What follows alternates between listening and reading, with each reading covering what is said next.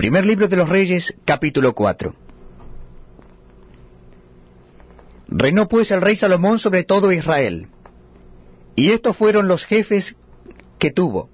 Azarías, hijo del sacerdote Sadoc, Alioref y Ayaz, hijo de Sisa, secretarios, Josafat, hijo de Ailud, canciller, Benaya, hijo de Joyada, sobre el ejército, Sadoc y Abiatar los sacerdotes, Azarías, hijo de Natán, sobre los gobernadores, Sabud, hijo de Natán, ministro principal y amigo del rey, Aizar, mayordomo, y Adoniram, hijo de Abda, sobre el tributo.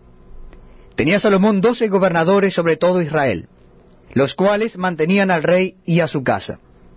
Cada uno de ellos estaba obligado a abastecerlo por un mes en el año. Y estos son los nombres de ellos. El hijo de Ur en el monte de Efraín, el hijo de Decar en Macás, en Salvín, en Bet Semes, en Elón y en Bet Anán. El hijo de Esed en Arubot. Este también tenía a Soco y toda la tierra de Efer. El hijo de Abinadab en todos los territorios de Dor. Este tenía por mujer a Tafad, hija de Salomón.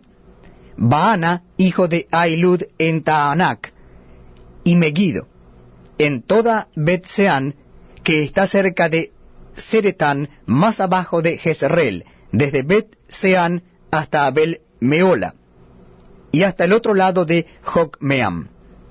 El hijo de Geber en Ramod de Galaad. Este tenía también las ciudades de Jair, hijo de Manasés, las cuales estaban en Galaad.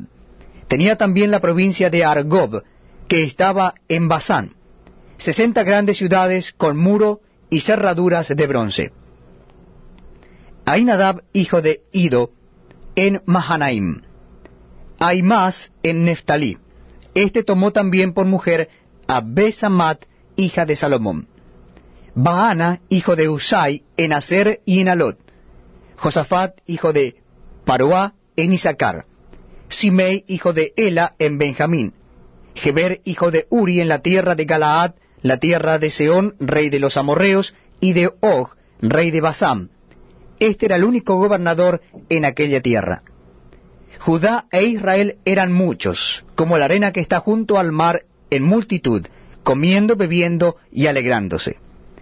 Y Salomón señoreaba sobre todos los reinos desde el Éufrates hasta la tierra de los filisteos y el límite con Egipto. Y traían presentes y sirvieron a Salomón todos los días que vivió. Y la provisión de Salomón para cada día era de treinta coros de flor de harina, sesenta coros de harina, diez bueyes gordos, veinte bueyes de pasto y cien ovejas, sin los ciervos, gacelas, corzos y aves gordas. Porque él señoreaba en toda la región del oeste del Éufrates, desde Tifa hasta Gaza, sobre todos los reyes al oeste del Éufrates, y tuvo paz por todos lados alrededor. Y Judá e Israel vivían seguros, cada uno debajo de su parra y debajo de su higuera, desde Dan hasta Berseba, todos los días de Salomón. Además de esto, Salomón tenía cuarenta mil caballos en sus caballerizas para sus carros y doce mil jinetes.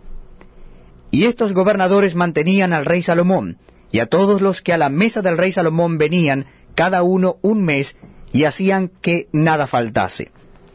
Hacían también traer cebada y paja para los caballos y para las bestias de carga al lugar donde él estaba cada uno conforme al turno que tenía.